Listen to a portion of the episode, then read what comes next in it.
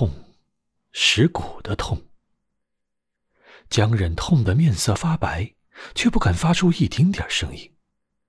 他紧紧抱住一个六岁小孩，把他的头按在自己胸口。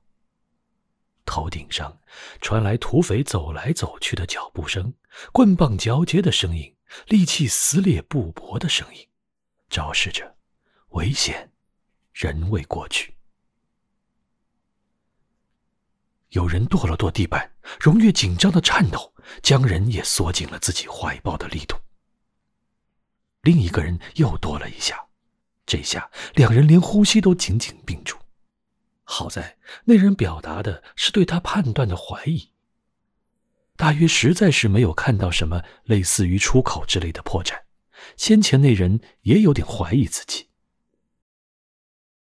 那人想了想，大约是觉得有理。又跺了跺脚，便离开了。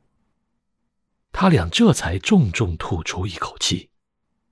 不一会儿，头顶又发出铁器穿破棉布、刺入血肉的声音，有人发出一阵短促的尖叫，随即便是痛苦的呻吟。红色的血迹顺着木头往下滴落。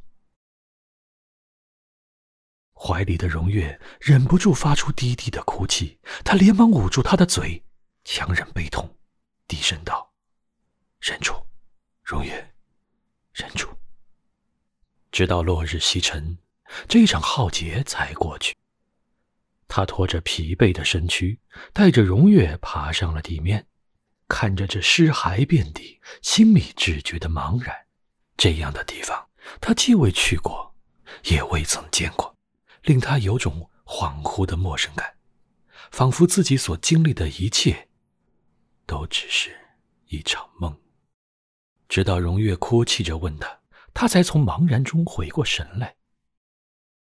他怀抱着不应该有的期望，把尸体一个个翻过来，辨认他们的服饰，查探他们的生机。一边翻一边喊。荣月也和他一起呼喊着，翻找着。他们终于找到了发冷的。爹娘的尸体。荣月抱着他的腿，放声痛哭，一会儿叫娘，一会儿叫哥。